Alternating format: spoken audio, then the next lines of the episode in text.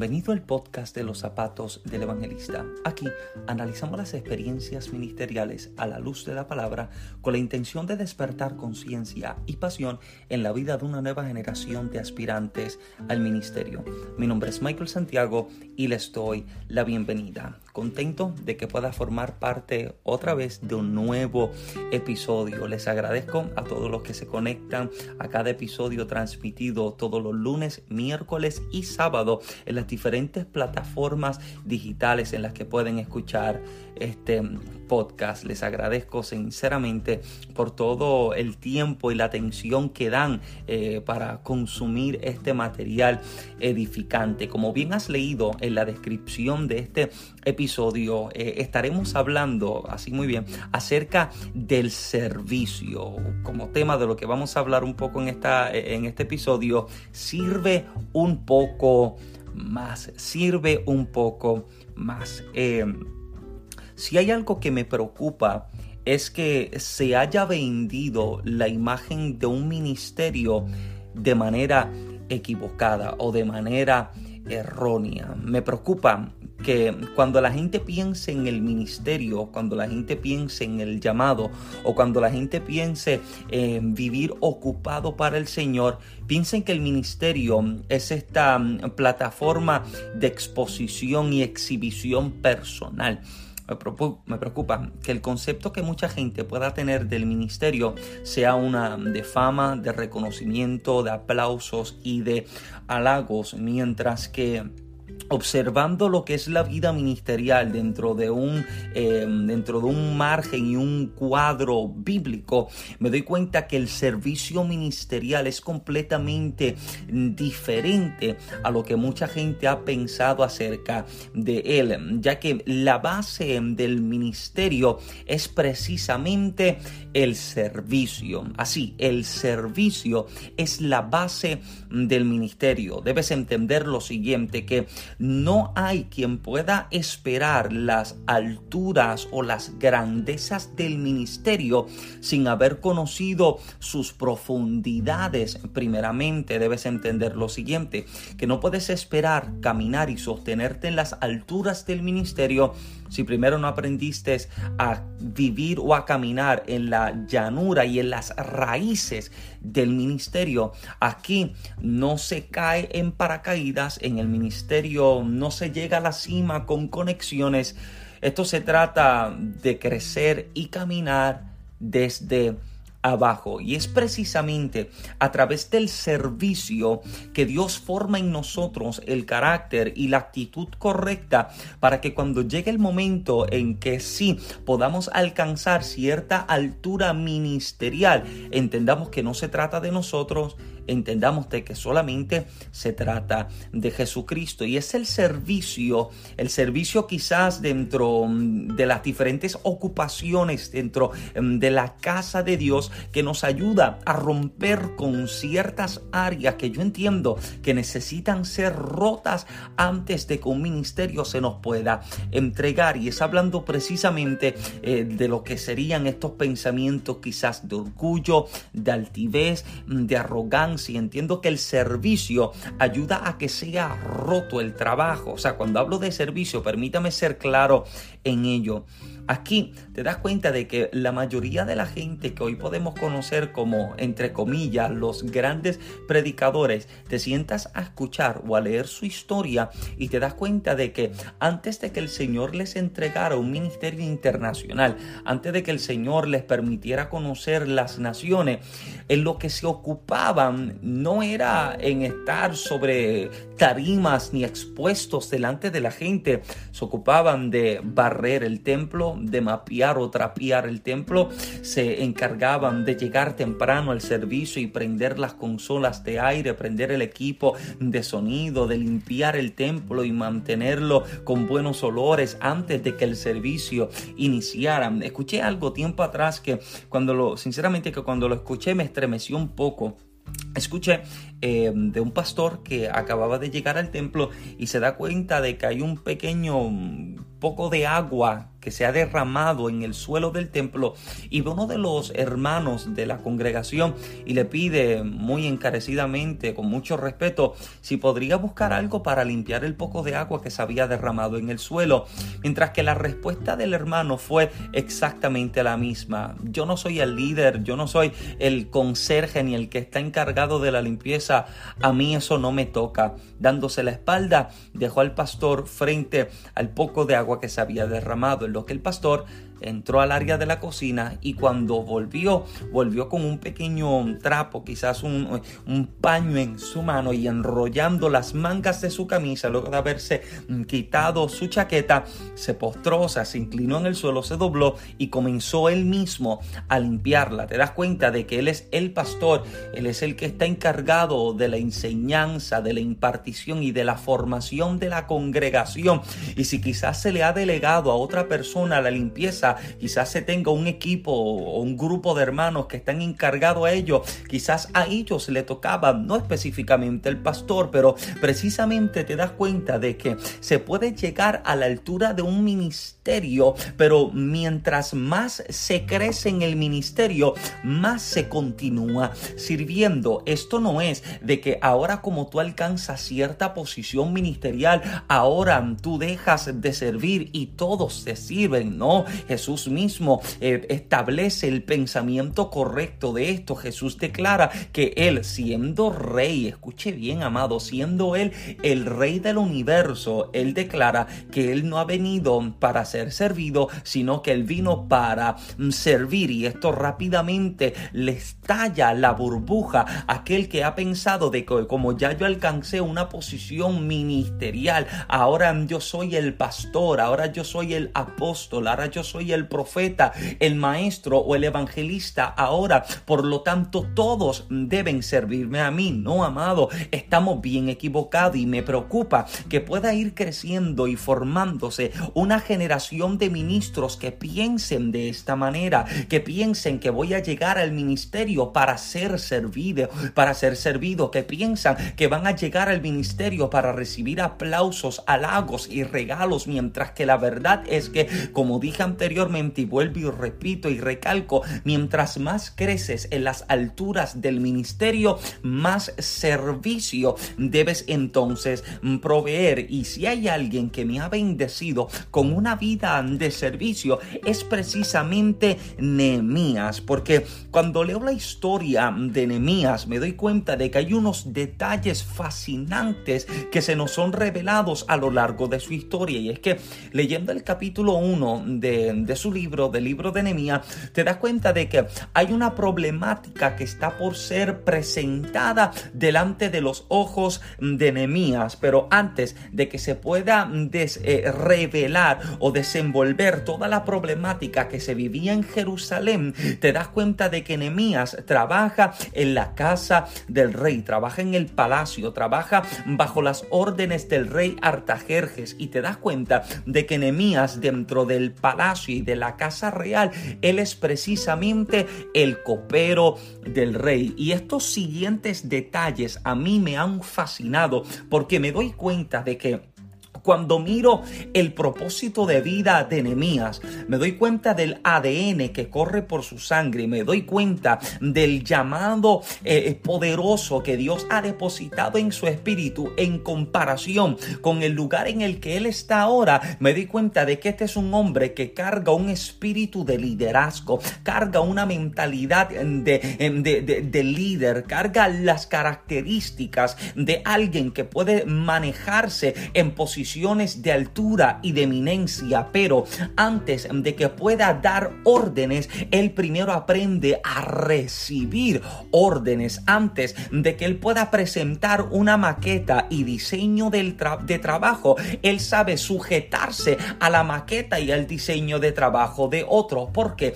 Porque observe el siguiente detalle. Nemías es copero. Tome en consideración esto, amado. Él es copero. Nemías sabe lo que todos los días, él sabe lo que es todos los días poner su vida en la línea, em, digamos, entre comillas, de batalla, o sea, entre la vida y la muerte. Él sabe lo que es exponer exponerse todos los días para preservar la vida de otra persona. Me explico, al ser el copero te das cuenta de que todos los días Quizás en el reino haya alguien que no esté muy contento con el rey y tenga el pensamiento de quitarle la vida al rey. Y pensando de esta manera, quizás puede infiltrarse entre los que cocinan y los que preparan la comida para envenenarla de tal punto en que cuando llegue a la boca del rey termine quitándole la vida. Ahora, para que eso no suceda, el rey necesita tener un copero y el copero es el que precisamente debe ingerir el alimento y la bebida antes que el rey,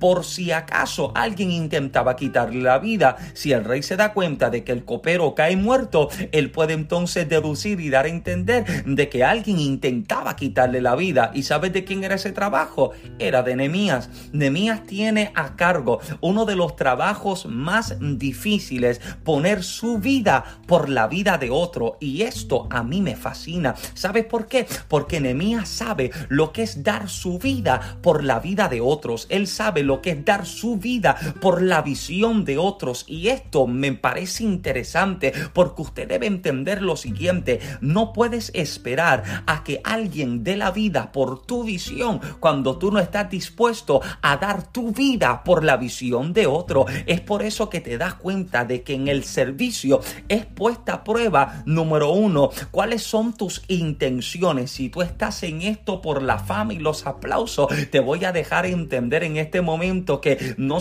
aplaudido. Quizás no recibas fama y si te entraste con este con este motivo y esta intención equivocada, serás de los primeros que lo suelta y lo entrega. Número dos, te das cuenta de que si tú no estás dispuesto a entregarte por otro, ¿cómo alguien entonces puede entregarse por lo que tú estás haciendo? Por eso es que la vida de Nehemías a mí sencillamente me parece fascinante. El servicio da a conocer exactamente estos detalles, a entender cuáles son las intenciones verdaderas y te da a entender entonces si verdaderamente estás dispuesto a entregarte por, el, por la visión y por el trabajo de otro. Esto a mí me fascina, amado, porque ahora mirando también la vida de un David, me doy cuenta de un detalle fascinante de la vida de David. Y es que en el capítulo 16 del primer libro de Samuel, te das cuenta que el profeta unge a David para que sea rey, pero no encuentras a David reinando en el mismo capítulo. No es hasta el segundo libro de Reyes que David entonces recibe la corona y entonces puede levantarse como rey. Pero a lo largo de lo que son un poco más de una década, te das cuenta de que David vive unos momentos difíciles, vive unos momentos de persecución, unos momentos de dolor, pero en el momento en que es ungido, o en el mismo capítulo en el que es ungido, hay algo que acontece que me fascina. Es que comenzando el capítulo se relata, la primera parte del capítulo se relata cómo el profeta llega a su casa y lo unge delante de su familia, delante de sus hermanos como rey. Pero la parte segunda del capítulo no muestra a David sentado en el trono, no muestra a David con el cetro en la mano ni con la corona en la cabeza, sino que revela a David tocando el arpa para el rey. Y esto a mi amado me parece poderoso, porque me doy cuenta de que antes de que David pueda ponerse la corona sobre su cabeza, él debe aprender a tocar el arpa para otro. Antes de que él pueda pretender que alguien le sirva, él debe aprender a servirle a otro. Debes entender lo siguiente, antes de que se te pueda manifestar unción de rey, debes manifestar unción de adorador y servidor. Antes de que la corona esté puesta sobre tu cabeza, debes aprender a utilizar el arpa que tienes en tus manos, eh, porque debes entender que antes de la corona, antes del cetro y antes del trono, ¿sabes lo que tenías? Un arpa, tenías el servicio a la mano, tenías herramientas para trabajar a favor de otra gente. Ahora, no hay manera en que puedas apreciar la corona, el trono y el cetro si no aprendiste a manejar el arpa y no puedes esperar que cuando tú tengas la corona sobre tu cabeza, que otro toque el arpa para ti. Eso no es así. Debes entender que mi mientras vas creciendo, vas sembrando en lo que mañana tú vas a cosechar. Vas a ir trabajando de acuerdo a la visión de otro para que cuando mañana te toque entonces establecer tu visión, otro puede invertir en ella, otro pueda trabajar con ella. Es en ello que entra como pieza y clave importante el servicio, el entender de que yo debo esforzarme por lo que otro está haciendo, que yo debo esforzarme por lo que otro está trabajando, que yo debo esforzarme para ayudar a que lo que otro está emprendiendo pueda manifestarse o revelarse de la, de la mejor forma, como si fuese mía. O sea, esto es lo que alguien debe entender hoy. Yo no puedo esperar a que alguien invierta en mí si yo no estoy invirtiendo en otro. Si yo no me esfuerzo para que lo de otro salga con excelencia, ¿cómo entonces yo voy a esperar a que otro trabaje con excelencia para lo mío? De hecho, recuerdo un tiempo atrás... Eh, antes de casarme, eh, viviendo en Puerto Rico, cuando acababa de pasar el huracán María, eh, el huracán María pasó con unos vientos y una lluvia tan fuerte y tan increíble que literalmente arrancó toda la pintura exterior de las casas. O sea, luego del huracán todo el mundo, literalmente o casi todo el mundo tuvo que, o sea, pintar su casa por completo porque eh, el, viento era tan fuerte, imagínense, a 200 millas por hora, el viento del huracán, casi categoría 5, arrancó la pintura de las casas. Y recuerdo que viviendo en una casa alquilada, em, el hermano del dueño de la casa, o sea, el administrador de la casa, llegó con pintura a la casa y me está explicando la situación que él está viviendo. Estaba viviendo una situación de probatoria, no podía estar fuera de su casa a tal hora ni tanto tiempo, ni a tanta distancia, por lo que me pidió si yo eh, le podía hacer el favor de pintarle la casa. Yo entendía que no tenía problema y que yo lo podía hacer, por lo que... Em, Génesis, que en aquel entonces era mi novia, le pedí que me ayudara a pintar la casa junto eh, a, uno de, a, uno de sus hermanos, a Kevin. Recuerdo que estamos pintando la casa, toda la parte exterior de la casa, pero el día en que la estamos pintando, estamos literalmente debajo de un sol fuerte. O sea, estamos sudando, el sol, como diríamos en Puerto Rico, nos está chicharrando, o sea, nos está quemando, nos está golpeando y lacerando fuerte. Y mientras estoy pintando en la parte exterior de la casa, yo pues no soy una persona de alta estatura, yo solamente mido unos 5 pies con 6 pulgadas. Y mientras estoy tratando de pintar una parte alta de la casa que quizás medía unos 13 pies de altura, pues yo no llego, estoy tratando de llegar, tengo la pintura en un rolo o quizás una brocha eh, en una vara larga, no recuerdo qué era lo que, y recuerdo que estaba tratando de pintar una esquina, pero mientras estoy tratando de llegar para pintar, recuerdo que comienzo a molestarme porque me estoy molestando porque yo no llego, el sol me está calentando y recuerdo que comienzo a decirme lo siguiente, total, yo puedo dejar la casa así, si la casa no es mía, esto yo no tengo por qué hacerlo, esto a mí no me toca, esto le toca al dueño de la casa, yo pago renta, pero yo no pago renta para yo tener que pintar la casa, esto es lo que yo me estoy diciendo. Y mientras lo estoy, mientras estoy pintando y me estoy diciendo esto, estoy frustrado y comienzo a decirme, yo lo voy a dejar así, yo no lo voy a terminar, yo no voy a terminar de hacer tal cosa. Y mientras me estoy diciendo eso, el Señor comienza a ministrarme y el Espíritu comienza a hablarme y comienza a preguntarme, entonces, ¿tú quieres que yo te bendiga a ti con lo tuyo cuando tú no aprendes a ser fiel con lo que es de otro? alguien debe escuchar esto en este momento. Tú estás esperando a que alguien pueda servir en tu ministerio, en tu visión y pueda servir en aquello lo que hoy tú estás emprendiendo cuando ahora mismo tú no has invertido ni has servido en lo que otro está trabajando. No, amado, permítame dejarle saber que esto no es así. Debes entender lo que es el principio de la reciprocidad. Tú vas a recibir de acuerdo a lo que tú estás dando y es el servicio lo que nos enseña lo que es el valor del sacrificio, lo que es el valor de este trabajo de, de estructurar y de trabajar desde abajo y desde el fondo y desde el Por lo tanto, hoy permítame establecerte lo siguiente. Sirve un poco más. Sigue sirviendo no solamente en lo que hoy tú estás trabajando, sirve en la visión de otro, sirve en tu iglesia, sirve en la visión de tus pastores, sirve en la visión del ministro, sirve en el trabajo que otro está edificando, porque va a llegar el momento en el que Dios te colocará a ti en posiciones de altura y entonces lamentarás el no haber sembrado en otro, porque te darás cuenta que ahora nadie lo va a hacer por ti porque no vas a cosechar algo que no había sembrado. Por lo tanto, quieres entonces que en las posiciones donde Dios te vaya a elevar y te vaya a establecer, alguien puede invertir en ti y en lo que estás haciendo. Aprende en esta temporada, mientras todavía estás en la llanura, mientras todavía estás abajo, mientras todavía vas haciendo crecer tus raíces, invierte y sirve en lo que otro está haciendo. Si este episodio ha sido de bendición a tu vida, te pido que lo puedas compartir con tu grupo de jóvenes, de líderes, ministros y predicadores para que también puedan ser bendecidos con este material. Si eres bendecido con ellos, te pido que si puedes, lo puedas entonces también compartir por mensaje de texto, por WhatsApp, por Messenger y lo puedas compartir incluso en tus redes sociales de Facebook e Instagram para que también tus amigos, tus seguidores y tus familiares puedan ser bendecidos con lo que presentamos en cada uno de los episodios de este podcast. Sabes que a mí siempre me puedes encontrar en las plataformas eh, sociales de Facebook e Instagram como Michael Santiago y también en YouTube puedes encontrar el canal mío y el de mi esposa Michael en Genesis Blogs, un canal bastante variado con diferentes temáticas de noviazgo, matrimonio.